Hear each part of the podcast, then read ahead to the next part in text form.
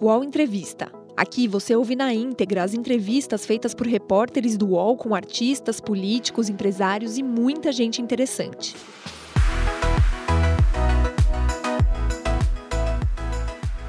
Olá, estamos aqui no estúdio Folha UOL para entrevistar a ministra da Mulher, da Família e dos Direitos Humanos, Damares Alves. Muito obrigado, ministra, por ter aceitado o convite. É uma alegria estar com vocês aqui. Se esqueceu de falar uma coisa. O quê? Ministra mais bonita do Brasil. Eu sou o repórter Gustavo Uribe, da Folha de São Paulo, e aqui ao meu lado está a repórter do UOL, Constança Rezende. Ministra, para começar, eu queria tratar de um tema que tem causado uma comoção nacional. É, a senhora é uma das maiores críticas à violência contra as crianças, mas, estranhamente, não se posicionou sobre a morte da menina Agatha Félix, de 8 anos. Por quê? Eu estava pronta para me pronunciar. Na verdade, assim, eu tenho feito manifestação em diversos episódios que envolvem violência contra a criança. 30 crianças são assassinadas por dia no Brasil. Essa marca precisa deixar de existir no Brasil. Chega de violência contra a criança. No caso específico da menina Ágata, e que eu inclusive chorei, chorei muito quando assisti o vídeo do avô, me emocionei demais. Eu só não me pronunciei, estava tudo pronto, aí comecei a, a tuitar. Quando eu vi que estava usando esse episódio para um embate político desnecessário. Não respeitaram a dor da família, não respeitaram a dor daquele avô. E eu acho ridículo fazer um, é, esse debate, esse embate, essa confusão política em cima da morte de uma menina. Foi uma criança linda. Mas a senhora não que acha que foi um pouco de insensibilidade do governo? Porque a gente está falando de familiares, a gente está falando de embate político. E a senhora nem o presidente Bolsonaro se posicionaram lamentando para a família. Foi um erro. Olha, veja só. É, a minha posição com relação à violência contra a criança, ela é manifesta o tempo todo. Essa é a minha vida. Eu sou uma sobrevivente de violência na infância. Todo mundo conhece a minha posição, todo mundo sabe da minha indignação. É, eu não me posicionei exatamente por isso. Vou visitar a família, vou estar com a família. Já estou procurando esse momento de estar com a família. E não quero holofotes, não quero que ninguém fotografe, não vou nem dizer o dia que eu vou lá, eu vou abraçar essa família. E nós precisamos saber o que essa família está precisando agora. É, é isso, eu não vejo nos embates ninguém falando o que a família está precisando. Quem foi lá abraçar essa família? Eu vejo artistas na rua com placas, todo mundo se manifestando por causa de um problema que aconteceu, mas a crítica é a polícia. Eu não vendo ninguém preocupado com essa família. A minha preocupação é com a família. Mas o com esta não família, ter se posicionado com esta, pela família, porque com, não houve, o governo ficou não, calado. veja só, a, a cobrança conosco é quando é, o episódio supostamente foi feito por um policial. Não sei se a perícia já saiu. E os episódios todos os dias do crime, eu não vou me manifestar? Se eu ficar o dia inteiro me manifestando com relação à morte de criança, são 30 por dia. Eu vou gastar o dia inteiro me manifestando. Então, o que, que eu resolvi fazer com relação a Agatha, a Juan e a qualquer outra, outro episódio com criança? Trabalhar muito, trabalhar muito para que a violência contra a criança no Brasil seja O erradicada. presidente Jair Bolsonaro deveria visitar também a família da Agatha? Olha, não só a Agatha. Nós deveríamos visitar todas as famílias que perdem uma criança no Brasil. Mas a gente não tem condições de fazer isso, são muitas. São 30 assassinadas e as que são mortas por falta de assistência médica. E as que são mortas em áreas indígenas, porque são enterradas vivas em nome de cultura. Essa é uma nação que, infelizmente, gente, a violência contra a criança nos envergonha. Sangue de inocentes são derramados todos os dias. É, é, sacrifício de crianças acontece nesse país e as crianças que desaparecem. Então, assim, que bom que esse episódio sacudiu o Brasil. Mas não foi só a Agatha, são muitas que estão Mas morrendo no nesse Brasil. caso, é, a suspeita é que o próprio Estado pode ter sido o causador O dessa causador. morte. Não é Olha, diferente do que esse- os outros casos das indígenas. Veja só, nós né? estamos esperando, eu acho também precipitado, é, a gente está falando que o Estado é culpado. Vamos esperar. suspeita É uma suspeita, é uma suspeita. Vamos esperar. Vamos esperar o resultado das investigações. Mas, assim, que Agatha não seja esquecida, que Juan não seja esquecido, que as crianças que estão tombando nesse país não sejam esquecidas. Que a gente possa, quem sabe, a partir da, do episódio Agatha, nos unir mais na proteção da infância no Brasil. Nos unir mais em defesa desses pequenos que morrem todos os A dias no senhora Brasil. vai visitá-la, a fa- a família dela. O senhor, a senhora vai convidar o presidente Jair Bolsonaro para visitar a família da Agatha? Vou convidar sim, vou falar com ele sim, vou A senhora convidar. acha, acharia que ele tem de ir? Não tem que. Se ele for no caso de Ágata, vão cobrar. Por que, que ele não foi no caso de Juan? Por que, que ele não foi no caso do outro menininho? Então é o seguinte: o Estado indo, estando lá, eu indo, alguém do, do corpo do governo ir, eu acho que já é o suficiente. É que, ministra, teve um episódio recente do MC Reaça, que ele morreu, ele é acusado de ter agredido uma mulher e o presidente prontamente se posicionou nas redes sociais. É estranho que ele não se pronuncie nesse momento que você tem a dor de uma família. Vocês já perguntaram a ele por, por que, que ele não fez isso?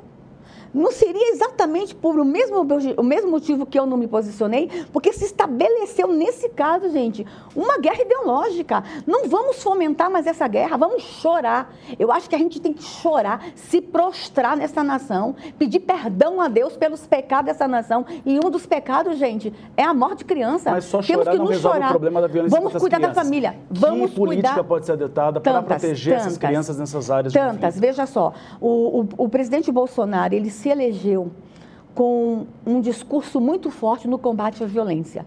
No combate à violência contra a criança, a violência contra a mulher, violência contra os indígenas, a violência como um todo. O pacote anticrime está aí, gente. É uma proposta espetacular do governo para enfrentamento à violência.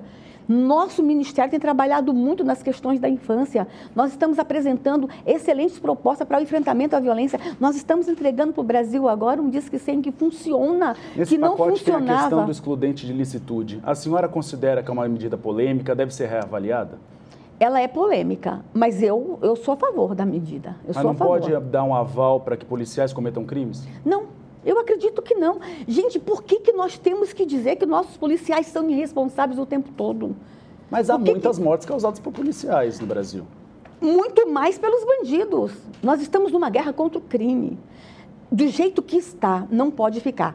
Se vocês me derem uma outra alternativa, está eh, todo mundo aí muito preocupado, mas me dê uma outra alternativa. Se vocês me provarem que eu sentar numa roda de conversa com um bandido, eu vou convencê-lo a não cometer mais o crime, a gente para tudo. Mas, ministro, a os gente policiais para tudo. poderiam ser melhor preparados, ter um trabalho de inteligência? Porque no caso da Ágata, se foi realmente um policial, não tem como provar, ainda está sendo feita toda a perícia, é, teria sido um problema, na verdade, de preparação das polícias no Brasil. Sim, essa, essa é uma grande proposta. Está aí, você apresentou uma grande proposta. Preparar melhor os nossos policiais. Investir mais no salário dos policiais. Investir mais na força de segurança. Essa é uma excelente proposta. Essa sim, eu compactuo com você e a gente vai trabalhar muito por isso. Agora, o pacote anticrime que está lá, lá, no Congresso Nacional, eu sou a favor. E olha, uma ministra de Direitos Humanos falando isso, é porque o maior e o mais importante de todos os direitos humanos é o direito à vida, que está sendo violada todo dia por causa do crime no Brasil. A gente vai agora para um outro tema. Ministro, recentemente um outro tema polêmico no Rio de Janeiro foi quando o prefeito Marcelo Crivella entrou na justiça e conseguiu né, censurar a venda de uma história em quadrinhos na Bienal do Livro que apresentava um casal é, homossexual se beijando. Depois a decisão acabou sendo reformada. É, você achou que essa decisão foi razoável? É, se é, um conteúdo desse tipo viesse parar aqui ou na pasta, a senhora também adotaria a mesma medida? O que Ó, esse episódio específico eu não acompanhei. Eu estava fora do Brasil, estava na Hungria, num grande evento sobre família. Eu não acompanhei esse episódio. Ouvi assim matérias de longe, não quis é, é, é, mergulhar nesse episódio, porque eu estava extremamente ocupada com outras coisas. Agora, você perguntou se acontecesse aqui. O, o que eu não entendi ainda sobre esse episódio, e juro para você, eu não tive tempo de me debruçar sobre esse episódio, lendo manchetes aqui e outra ali, é, esse material estava destinado a criança, parece que não estava destinado a criança, estava destinado a adulto, e, e, houve uma confusão que estava destinado à criança. Não conheço o conteúdo, não material, vi, não sei, não sei se era, era só um, não sei se era só um beijo, só um beijo Era um beijo entre dois homens. Em desenho. Por exemplo, é, era só isso. E aí o, o prefeito tentou censurar essa publicação. É, eu não vou me posicionar com relação a esse episódio. Agora, se foi. Mas a senhora defende a censura nesse caso? Não não defendo, porque se o material era para adulto, não era para criança, e se o pai quiser comprar e dar para a criança, o pai.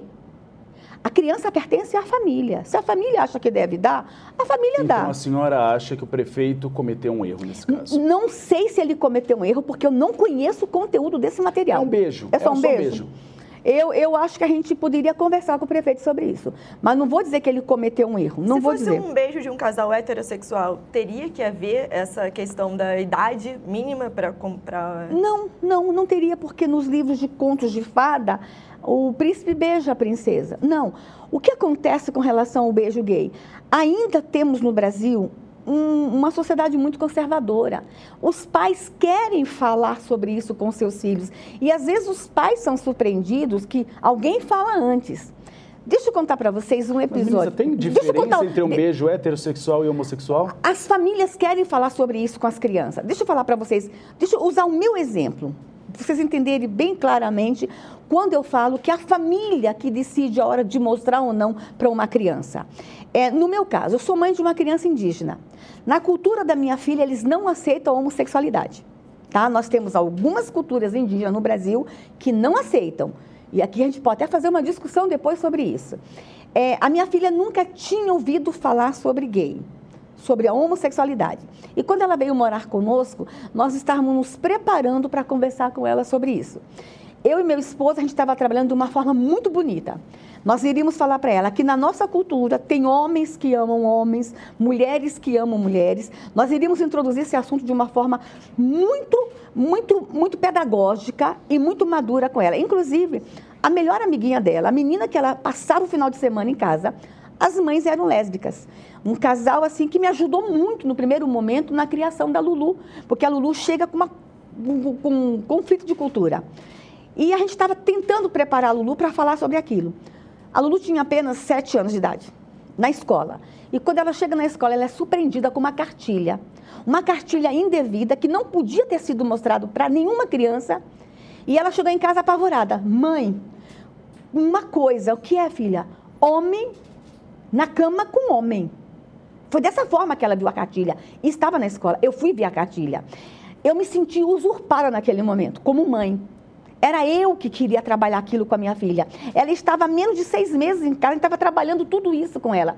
E às vezes eu entendo que tem famílias que a família quer falar com a criança Então a sobre senhora isso. acha que a diversidade sexual não tem que ser abordada na, escola, na sala de aula, tem que ser Da- abordada da- em casa? a- a- a- veja só, a família tem o direito de falar sobre isso com seus filhos. O que aconteceu no Brasil é que, antes da família começar a falar, nós começamos a ver material em escolas no Brasil para crianças de 2, 3 anos Mas de é idade. que tem muitas famílias que não vão falar sobre esse assunto porque o preconceito está nos pais. E ao mesmo tempo você vê nas ruas Vem os cá, casais peraí. gays, Veja você só, deixa eu uma coisa para vocês.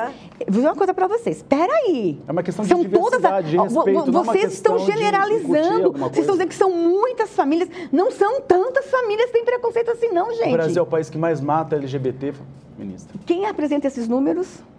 Os institutos? Que é, institutos? As entidades, Vamos, vamos, question- as entidades vamos que questionar, esse vamos questionar as fontes sobre isso. Vamos começar a trabalhar números de verdade.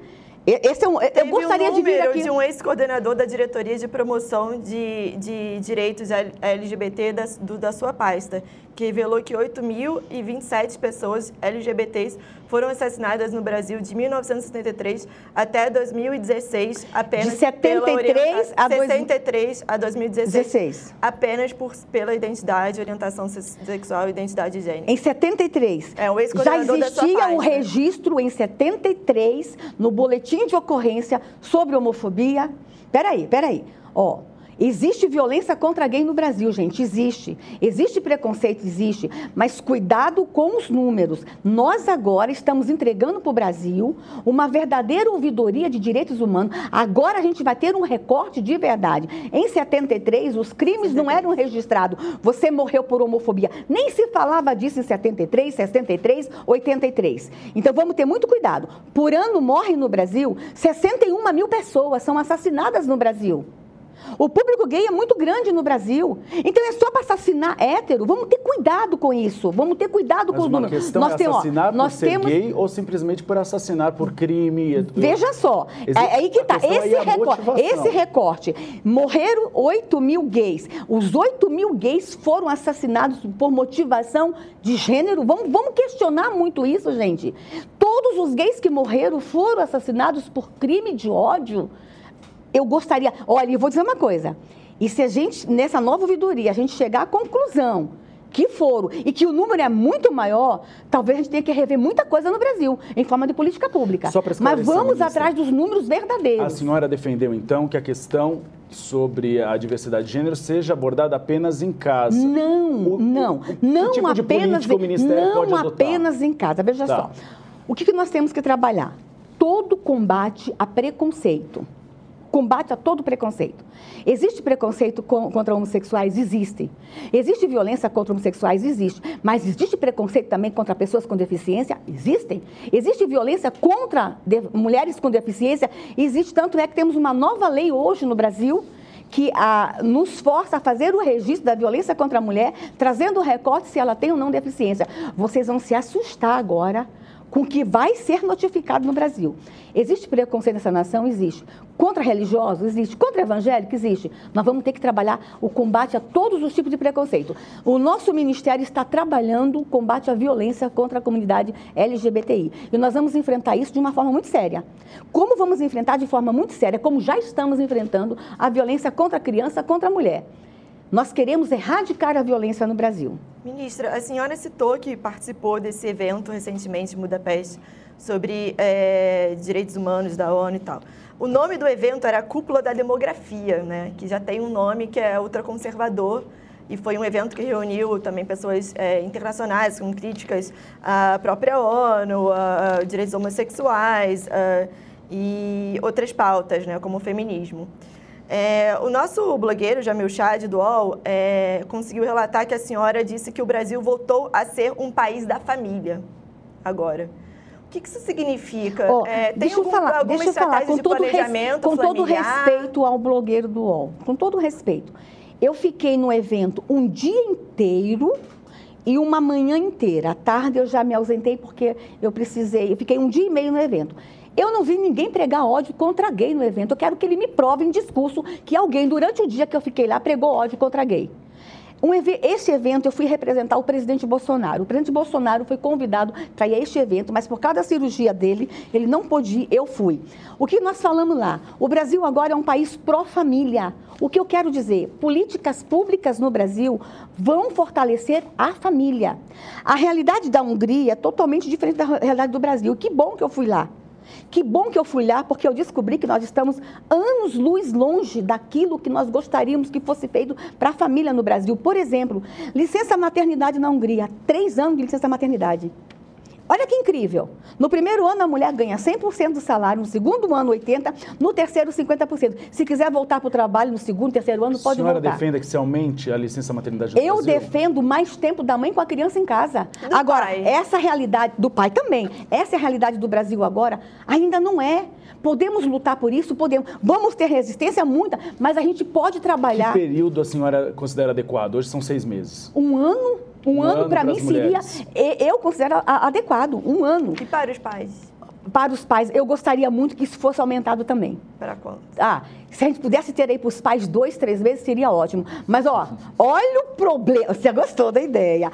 Olha o problema que a gente vai ter com, ainda no Brasil, para a gente chegar a esse objetivo.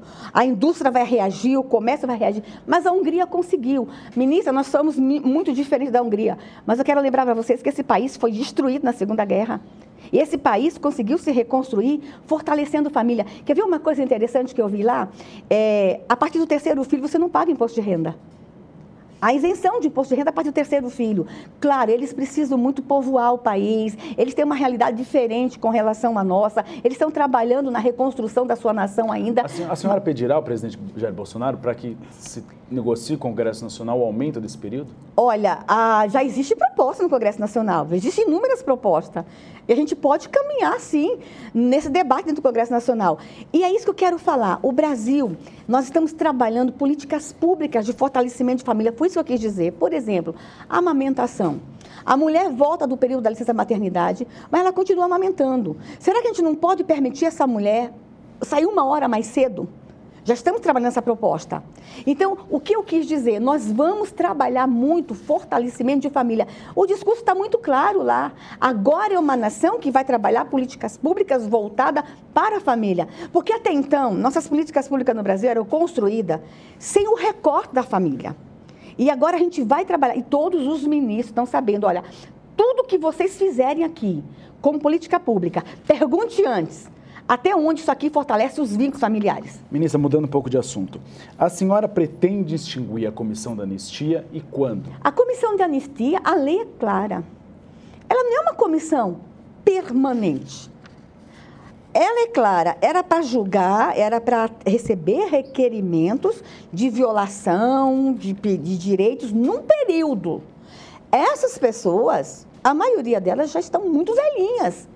Nós não temos que perpetuar essa comissão. Daqui 10 anos, ela não tem razão de existir mais. Porque não vai ter mais pessoas para pedir é, indenização e para ter seus direitos reconhecidos como anistiado. Está acabando, os requerimentos estão acabando. Então, nós vamos receber os requerimentos até um certo período, nós não estabelecemos um prazo, nós estabelecemos regras muito claras, porque estava entrando muito requerimento, que era ação trabalhista e não era pedido de requerimento de anistia. É que, Havia uma grande confusão, então nós é estabelecemos critérios. dizem o seguinte, que eles não sabiam que tinham direitos e descobrem depois, e por isso eles fazem a solicitação tardia. Mas veja só, a comissão já existe há alguns anos, e inúmeras campanhas estão aí acontecendo. É, eu, eu entendo que daqui a 10 anos muitos não vão existir mais. Vai ser indenização reflexa, indenização para netos? Eu acredito que essa comissão ela caminha para se finalizar. Agora, veja, recebi um saldo absurdo de 9 mil requerimentos para mim fazer análise. Esse povo não trabalhava no passado, não, gente? Por que, que não analisar esses requerimentos? Eu tenho um requerimento de 2001 que eu vou analisar. E isso me incomoda por demais. Quantos velhinhos daqueles 9 mil requerimentos que eu estou analisando Quantos velhinhos morreram sem receber seu dinheiro? E quantos morreram enganados achando que tinham direito e morreram com raiva? Porque houve também o seguinte: muita gente saiu pelo Brasil, houve um ativismo de alguns advogados saindo pelo Brasil vendendo esperança. E é muito triste para mim, às vezes chega lá um requerente de bengalinha com 90 anos, acreditando, porque venderam a eles uma falsa esperança que eles iam receber o dinheiro. A afirmou que está caminhando para um término. Sim. Quando a senhora acha que deve Olha, parar de receber novos requerimentos? Eu acho que mais, no máximo, três anos já acabou esses requerimentos. Então a senhora diz que até o final desse mandato do governo Bolsonaro, Olha, a comissão de anistia deve não receber mais requerimentos e acabar. Nós já estabelecemos critérios. Os critérios de recebimento dos requerimentos também estabelecidos. Tá. É possível que seja antes, ou é possível que seja bem depois. O que nós temos que fazer é caminhar para o fim disso. Nós temos que trabalhar analisando o que está lá e já caminhar para o fim disso. E a Comissão de Mortos Desaparecidos? A senhora também trocou a equipe, né? Tirou uma Troquei. procuradora, Eugênia, Troquei. que era super conhecida no meio. Troquei. E, inclusive, teve uma decisão judicial também para a senhora reintegrar alguns membros, né? Que tinham sido. Sim. É, como é que está essa questão da Comissão de Mortos eu Desaparecidos? Troquei mudou, mudou o paradigma? Não, eu troquei exatamente pelo mesmo critério. Agilidade e entrega de resultado. A Comissão de Mortos Desaparecidos hoje, qual é o maior trabalho dela hoje? Análise das ossadas da Vale de Perus. Meu Deus, isso vai até quando? O que a gente quer é dar resposta. Gente, olha, a sociedade está precisando de resposta.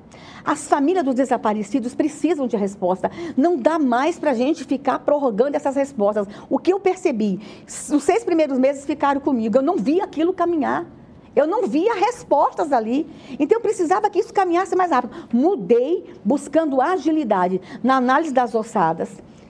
Já entregar para as famílias é ou não é do desaparecido. Temos que lembrar que a gente tem mais de 1.300 ossadas lá e apenas 40 famílias ofereceram o DNA para fazer análise. Já que a senhora falou que está atrasado, tem algum prazo que a senhora está dando para Já estou pedindo para a nova comissão urgência Vamos fazer as análises urgentes.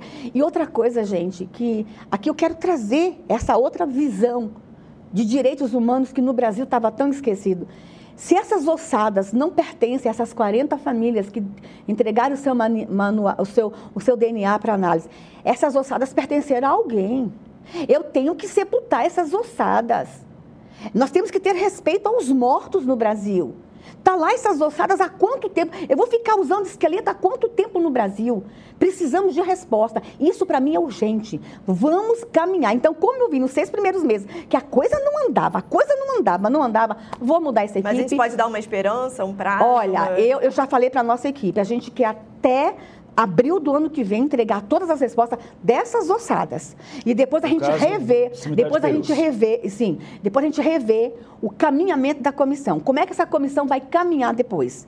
O nome da comissão, ele é uma comissão de mortos e desaparecidos.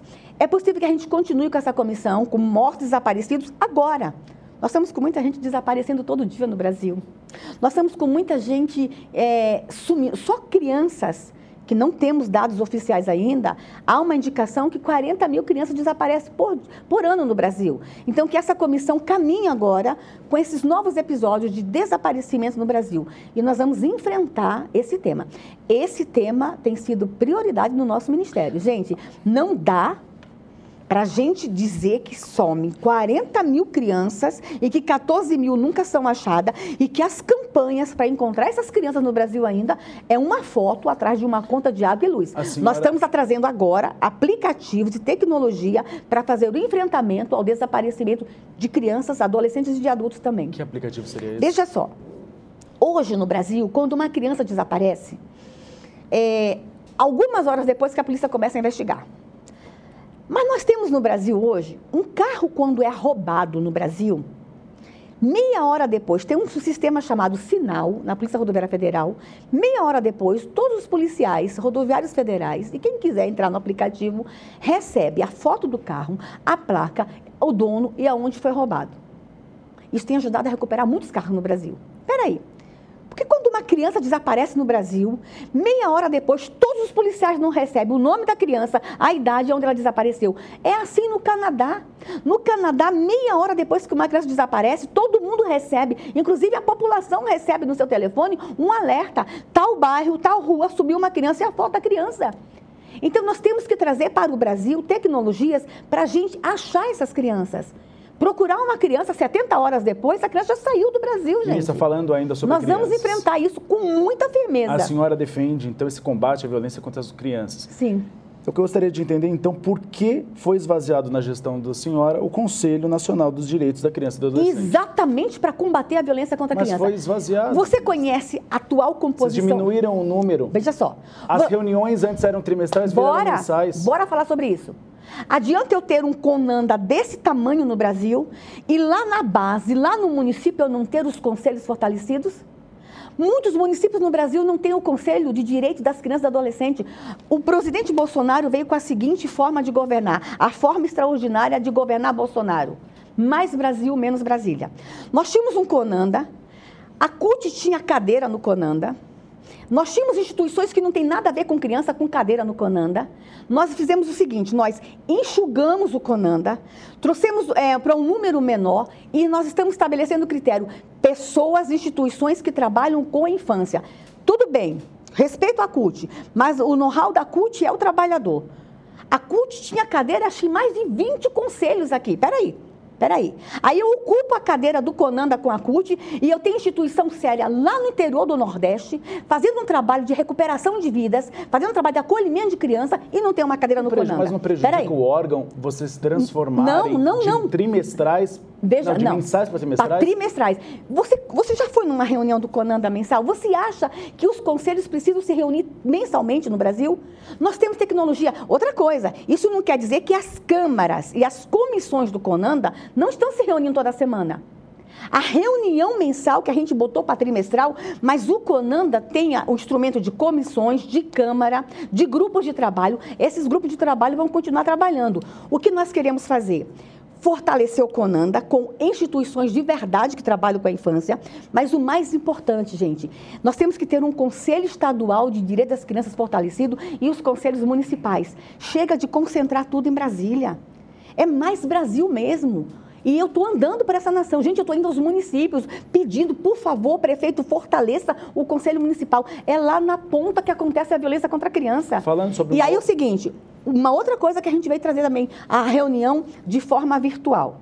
Uma reunião em videoconferência. É muito cara a reunião de conselho, gente. Eu chego a gastar 100 mil reais numa reunião de conselho. Eu tenho 11 conselhos no Ministério. Se todos os conselhos quiserem se reunir por mês e eu tiver um gasto de 100, 70, 70 e 100 mil reais, eu vou gastar só com reunião um milhão de reais por mês. Então, o que a gente está fazendo? É um tempo da tecnologia.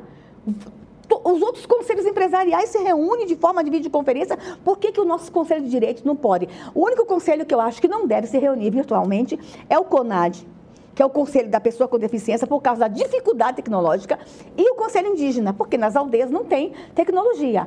Mas os demais conselhos dá para trabalhar de forma mais. Olha, o que a gente quer? Que os conselhos atuem de uma forma mais dinâmica. Outra medida, mais dinâmica. outra medida polêmica da gestão da senhora é quando a senhora orientou os conselhos tutelares a não registrarem como evasão escolar crianças educadas não, em casa. Você leu? Não fui eu, foi a nossa secretaria e você leu a Mas notificação. A é peraí, peraí. Você leu a notificação? Ou você está falando o que você leu que estava na notificação? Na notificação estava dizendo para os conselhos tutelares, está em debate em Brasília. E quando a notificação saiu, estaria entrando no Congresso Nacional uma medida provisória.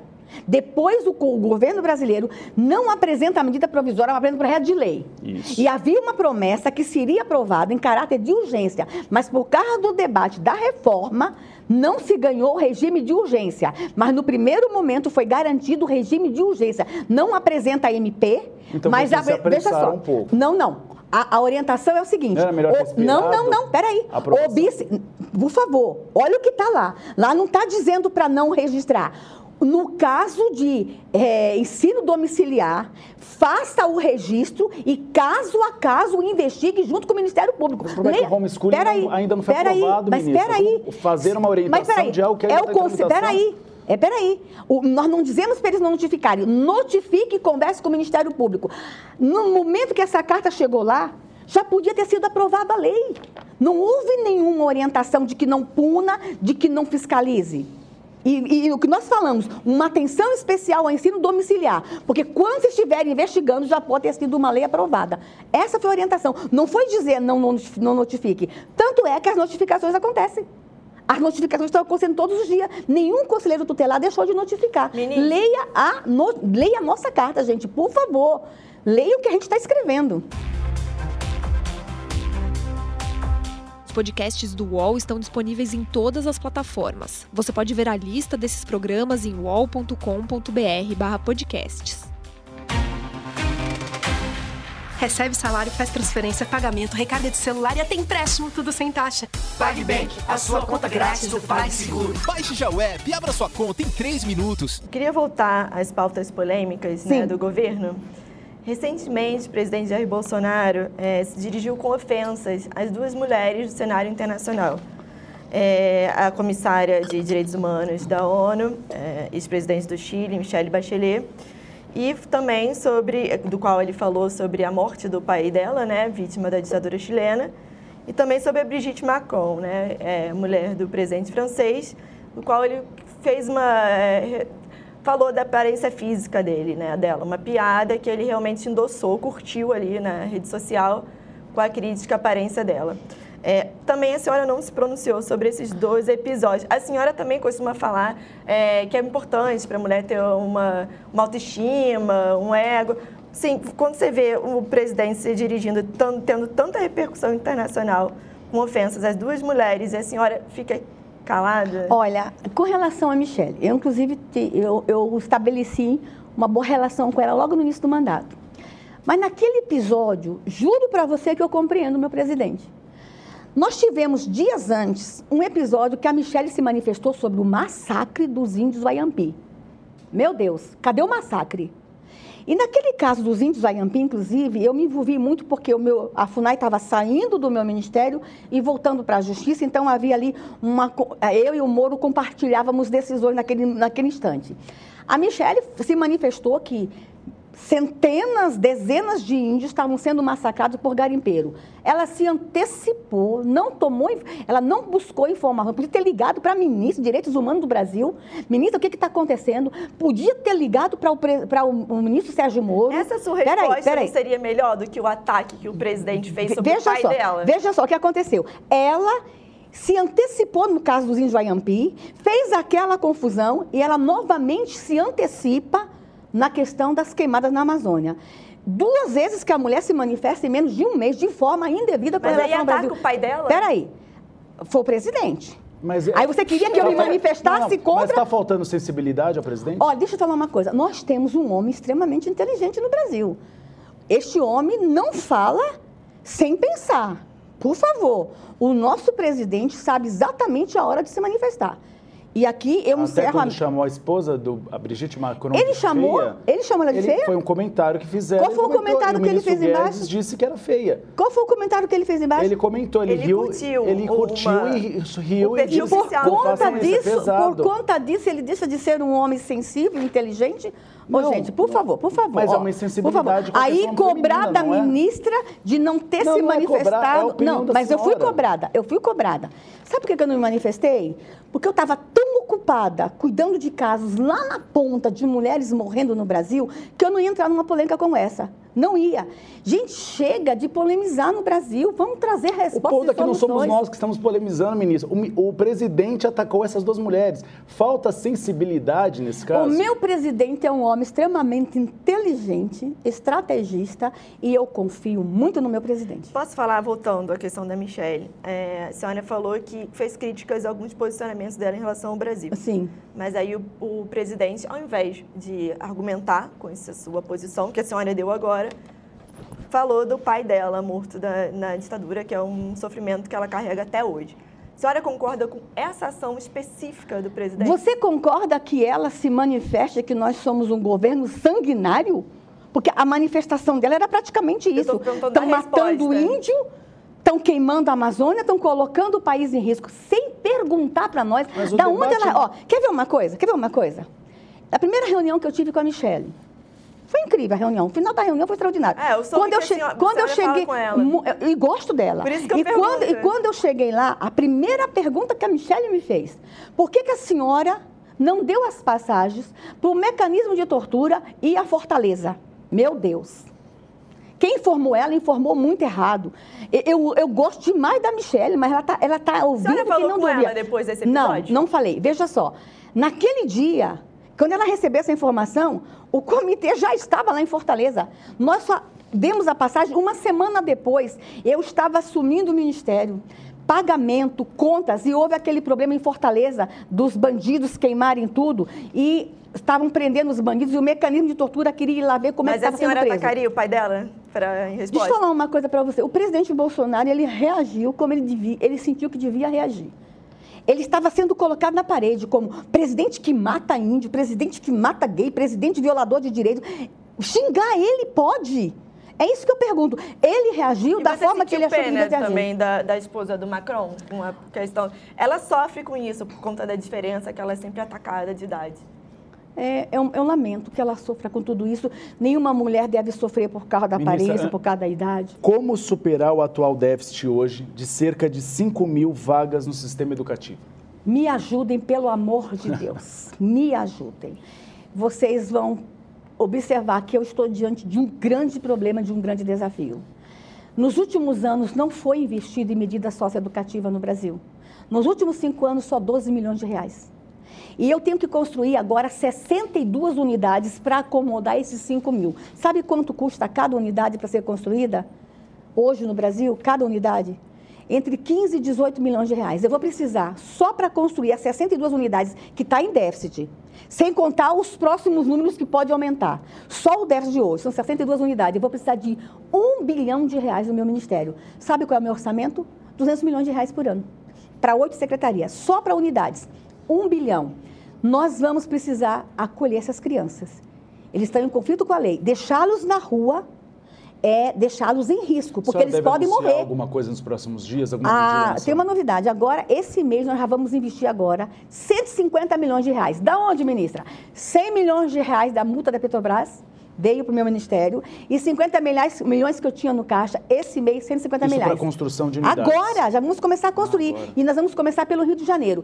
E agora também o nosso ministério, as unidades socioeducativas, com uma luta muito grande, entrou no PPI. Né? Então a gente agora, nós somos o único programa social no PPI. Eu acredito que o PPI vai também trazer recursos para nós. Mas eu também estou trabalhando na busca de mais unidades com as bancadas parlamentares. A- As bancadas hoje podem apresentar também emendas impositivas. Eu estou pedindo para cada estado uma emenda. Se 27 bancadas, cada uma me der uma emenda para uma unidade, eu já consigo construir 27. Mais a da Petrobras, mais da PPI, eu acho que em três anos a gente consegue superar esse déficit. E assim, mas não é só construir, tá? o que vai ser feito com esse menino lá dentro. O modelo que está aí não está dando certo. Nós precisamos ressocializar esse menino. Ministra, eu posso fazer... é, eu tenho mais alguns temas aqui. Bora! É, um deles também que repercutiu muito agora foi que a senhora fez umas críticas àquele site de jornalismo As Minas, uma matéria que, eles, que elas fizeram sobre o aborto, como é feito lá fora, em países que são legalizados. É. E a senhora também ameaçou entrar com uma medida. Pedi até- para o Ministério Público, eu não ameacei, eu fiz. Pedi para o Ministério Público analisar se houve ali apologia ao crime. Aborto é crime, segundo o Código Penal. Só tem três excludentes, mas o aborto é crime. E a forma como a matéria foi escrita, botar o misoprostol na boca, na bochecha, segurar, engolir. Meninas podiam ser levadas a usar o misoprostol, a usar o citotec de forma indevida. A minha preocupação ali é, houve apologia ao aborto, ao crime. Segundo, estão incitando, ensinando meninas a usar o citotec de forma indevida? Será que mulheres não podiam, a partir daquela matéria, ler e começar a usar o citotec, que é um remédio usado para o aborto? Ele é tão perigoso que ele causa o aborto. Vamos lembrar que citotec não foi criado só para aborto. Mas ele é tão perigoso que ele provoca o aborto. Será que usar o remédio de forma indevida não traz problema ao corpo da mulher? A minha preocupação ali é quem lê essa matéria não vai sair por aí comprando citotec e começar a usar Mas, de forma ministra, indevida? Será que qual é o limite dessa apologia ao crime da liberdade de imprensa? Porque elas não estavam dando um manual, Se aquela revi- elas estavam explicando Não. como é que era Você leu a matéria? Fora, ali. Colocar o remedinho na boca, botar na bochecha e engolir. Se aquela revista tivesse escrito sobre automutilação e dito que se a criança se cortar assim, nem posso mostrar. Se a criança se cortar de um jeito não morre, eu também entraria com o mesmo pedido ao Ministério Público. Houve aí uma incitação, houve aí um ensino à criança como se cortar. Deixa eu falar uma coisa para você. Eu tenho que proteger meninas e meninos nesse Brasil. Eu tenho que proteger mulher. Se eu, eu observei ali um perigo, a matéria da, que escrevesse sobre aborto, mas não ensinasse como usar o misoprostol que escrevesse que existe o aborto por um remédio, mas não dissesse como usar esse remédio. Ali, para mim, foi claro. Para mim, está claro. Se o Ministério Público disser que não está claro o Ministério Público, tudo bem. Mas, na minha interpretação e da minha equipe, houve sim um exagero na matéria. Liberdade de expressão. Liberdade def- de imprensa, Liberdade censura. de imprensa. Eu defendo a liberdade de imprensa. Uau, teve pessoa mais atacada no Brasil que eu com relação à imprensa? Pode falar, pode falar. Só teve um momento que eu me levantei quando colocaram a minha filha em risco. Pode falar, é liberdade de imprensa. Mas no momento que se coloca a vida em risco, eu tenho que dizer para a imprensa: cuidado, peraí. Olha, a liber- a liberdade de imprensa não pode ser maior que o direito à vida. Em 2016, a senhora falou, né, antes da- de ser, enfim, de ocupar esse cargo, que havia chegado a hora da igreja eh, governar. É, é o momento da igreja dizer à nação a que viemos. É, o que isso significa na A igreja- prática? Agora ó, no ministério, bora, a senhora vai bora. usar isso? O que que, qual foi a ordem de Jesus Cristo para os cristãos? Cuidar do desamparado, cuidar da viúva, cuidar do pobre, cuidar do órfão, receber os estrangeiros. O que eu quis dizer ali naquele momento? É hora da igreja ajudar a governar essa nação. A igreja tem que sair das suas quatro paredes. Nós temos templos milionários no Brasil. Nós temos igrejas ricas no Brasil. É hora da igreja vir ajudar os problemas sociais. Por exemplo, agora, na interiorização dos venezuelanos. Eu vou usar a igreja. Eu quero que a igreja mostre que veio. Está pregando amor? Desculpa, eu posso falar que eu sou pastora. Então, a crítica ao meu segmento eu posso fazer. Eu tenho, eu tenho legitimidade para isso. Eu quero que a igreja mostre agora que ela ama de verdade. Nós temos que interiorizar os venezuelanos no Brasil. Eu estou pedindo para cada igreja brasileira. Vamos, nós temos denominações, não vou citar nomes, que apenas uma denominação no Brasil tem 30 mil igrejas. Se apenas essa denominação trouxer um venezuelano para a sua cidade e cuidar dele, arranjar um emprego, pagar o aluguel até ele se estabelecer, nós vamos tirar 30 mil venezuelanos que estão lá em Roraima precisando ser interiorizados. É isso que eu quis dizer naquela época. Mas isso seria feito de que forma? Pagando as igrejas? Não, não. As feito- igrejas assumirem essa responsabilidade. É, você quer que eu dou, Mas dou por meio exemplo? de um contrato Peraí, com o governo. Nós temos uma igreja em Foz do Iguaçu, desculpa, Balneário de Camboriú, que de uma única vez o pastor levou 280 venezuelanos. Mas antes de levar, ele arranjou emprego por 280, arranjou lugar para morar, moradia, e ele leva para lá. Está cuidando deles. Estão todos trabalhando, porque lá a indústria da confecção está precisando de mão de obra. Ele levou. Então, o que, que eu quero fazer? O mesmo exemplo dessa igreja. Cada igreja no Brasil levar uma família, tem, claro, tem todo um, um, pacto com o projeto, a Operação Acolhida. Você vai levar aqui família, o nome, endereço tal, e vai colocar onde? Tudo isso está muito bem instrumentalizado. Isso gratuitamente. A igreja leva gratuitamente. E a igreja cuidar, é isso que eu quis dizer. Vem, igreja, mostra que vem. Estão pregando amor? Então vamos amar de verdade. Falando- Ó, e, e vou dizer uma coisa para ti. E dentro do meu segmento, eu era tido como uma pastora polêmica, porque eu fazia o confronto com a minha igreja. Por quê? Exatamente por isso. Sai das quatro paredes, igreja. Exatamente por isso. Vamos cuidar de criança. Tem criança sem creche no Brasil. Por que que a igreja não oferece A uma igreja, creche? então, pode ser um instrumento Pra ajudar resolver muito. o problema. Pra ajudar. A do, igre- da- pode. da- do refúgio. da- Refúgio, creche. Quer É ver uma igreja. coisa? Você quer ver uma coisa? O maior problema que eu tenho ali na Secretaria da Mulher hoje, os municípios todos estão precisando de casa-abrigo. A mulher sofre violência, recebe uma medida protetiva, tira a mulher da casa para protegê-la. Vai colocar onde? Os municípios não têm lares-abrigo. Aí eu estou conversando com as igrejas. Pera igreja, vocês têm, toda igreja tem lá uma salinha de escola dominical que só funciona no domingo. A igreja não podia ser parceira do município, oferecer essa instalação, um- deixar um quarto reservado para que o Estado, o município, pudesse mandar essa mulher para ser protegida lá na Mas igreja? eles têm estrutura para isso? Os pastores ou é, recursos? Tem, tem, tem, tem, tem, o, tem a- o prédio, tem o povo da igreja e o Estado pode entrar em parceria. Ministra, mas aí não se corre o risco de não respeitar a liberdade religiosa desses venezuelanos? Peraí, ninguém está indo para a igreja. Ninguém. Não, não, não há nenhum pedido para o venezuelano ir para a igreja. O que a igreja tem que vir é num pedido de socorro agora. É ajudar, é acolher. Então, assim, as igrejas têm muitos empresários, gente. Convencer os empresários da igreja a dar emprego para venezuelano. Falando um pouquinho de- do tema religioso, o termo terrivelmente evangélico o presidente atribui à senhora Aham, para tratar em relação ao STF nesse momento. A senhora não acha que a religião do indicado não deveria ser uma condição irrelevante para ele exer- exercer o Com cargo? certeza. E as críticas a quem ocupa o cargo público também tem que estar isento da sua religião. A maioria da perseguição que eu recebi nessa nação é porque eu sou pastora. Por que uma pastora pode ser ministra de Direitos Humanos? Era, eu fui. Gente, olha, no meu caso, o que houve foi uma perseguição religiosa. Religião não pode estar aí nesse embate dessa forma, não. Então, a independe, o gestor público independe da sua religião e independe também da sua orientação sexual. Tá? Mas Acho que essas equivocado, presidente, é, como uma pré-condição para o que- o ministro que aconteceu? O que aconteceu? A- uma, uma pessoa evangélica? Veja só, o que aconteceu aí?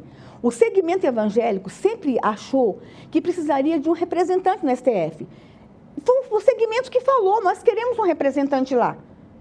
Foi o segmento que pediu, e esse segmento votou nele, e ele conversou com o segmento, tudo bem, Mas eu ministro posso escolher. não é que nem político que representa Não alguém. é, não é, mas ele se comprometeu. Ministro não pode segui- representar um mas, segmento mas- que nem na Mas o política. segmento pediu. E o presidente tem diálogo com o segmento. Entendeu? E o presidente falou agora, terrivelmente. imparcial. Agora falando, terrivelmente cristã. Eu usei essa frase. Porque eu fui vista como uma mulher terrível por ser cristã. Era uma ironia. Eu falo isso de uma forma muito irônica. Você é terrivelmente cristã. Me chamaram de cristã. Me xingaram de cristã.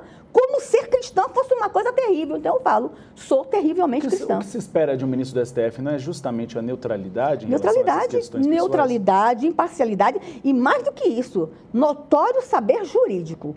E o homem que foi escolhido agora, você viu o currículo dele? Não conheço ele pessoalmente, nunca estive com ele, tá mas li a biografia. Tem um notório saber jurídico. O senhor acha que ele vai lutar por causas da, da igreja ou pauta de comportamento? Meu Deus, um procurador-geral da República tem tanta coisa para fazer, gente. Ministra, Tem- a senhora- o, maior, o maior embate nosso nessa nação agora é a corrupção. Ele vai ter muito trabalho para combater Mas a corrupção. Tem uma indicação de que pode fazer mudanças na questão da Lava Jato. Preocupou a senhora? Não. Ele me pareceu um homem muito ético. E vou dizer uma coisa: gente, nós temos um presidente contra a corrupção. Nós temos um homem que se elegeu da, com a pauta anticorrupção. Um homem que a vida inteira lutou contra a corrupção. E vou dizer uma coisa para você: os corruptos estão muito preocupados conosco está falando de corrupção. Agora, recentemente, o líder do governo no Senado foi alvo de um inquérito por desvio de dinheiro. O senhor não acha, a senhora defende que se lute contra a corrupção, que ele seja afastado nesse momento? Olha, é, ele já tem um histórico lá atrás, não foi agora só, né? Ele já tem um histórico de, de investigação. Ele já foi acusado? Já foi condenado? Não. não. É, eu acho que essa é, uma essa, é uma, essa é uma decisão do presidente, eu não vou tocar nesse assunto, não. Ministra, a senhora também falou que a sociedade brasileira errou ao deixar a teoria da evolução entrar nas escolas. Não foi a sociedade brasileira. O mundo. Não é que o mundo errou. O que aconteceu? Existe uma corrente. O que eu estava dizendo ali? Nós ficamos fora de todos os debates por muito tempo. Nós cristãos. Existe uma corrente científica chamada é, é, criacionismo científico. Existe essa corrente. Ela é de verdade. Tanto que depois dessa polêmica aí, eles foram me visitar no gabinete. Eles foram, os cientistas brasileiros foram conversar comigo, ministra, essa corrente existe dentro da ciência. O que eu estava querendo dizer?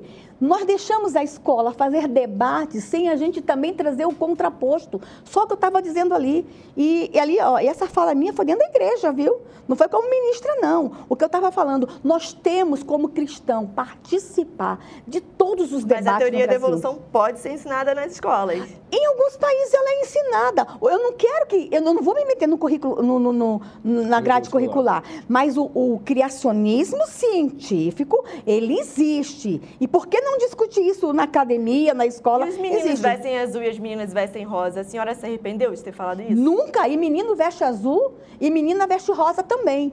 O que estava acontecendo no Brasil é que não era mais para vestir menino de azul nem menina de rosa. Aquilo está muito bem claro. Se o pai quiser vestir o menino de azul, pode vestir. Quiser vestir menina de rosa, pode. Quiser chamar filha de princesa, pode. Porque no Brasil estava havendo uma doutrinação. Por exemplo, você conhece o programa chamado Desprincesamento do Ministério da Cultura? E que tinha muito dinheiro para isso, para desprincesar a menina? Se a mãe quiser chamar a filha de princesa, pode chamar. É isso que eu quis dizer naquele, naquele recado ali, olha. De heroína também. De heroína também? E se a menina quiser vestir azul, veste. O que eu quis dizer ali, gente, chega de patrulhamento, pelo amor de Deus. Chega de patrulhamento, chega de ideologia. Vamos deixar as crianças ser criança. É isso que eu quis dizer. Ministra, agora a gente vai ter que encerrar. Acabou? Agradeço muito a presença da senhora. Eu não falei nada do Ministério, Fala bastante coisa. do Ministério da Senhora. Olha, nós estamos cuidando de criança, de vovô, de vovó, de mulher. Outra coisa, gente, que é tá novidade. As então, doenças, as doenças raras. Estamos cuidando dos doentes raros no Brasil. Estamos trabalhando tanto, A senhora está convidada para voltar em uma Posso? próxima oportunidade para uma próxima entrevista. Mas foi uma Muito obrigado. Estar com vocês. Agradeço aos internautas pela audiência. Muito obrigado. O Ao Entrevista tem edição de áudio de Isabel Rani e coordenação de Diogo Pinheiro.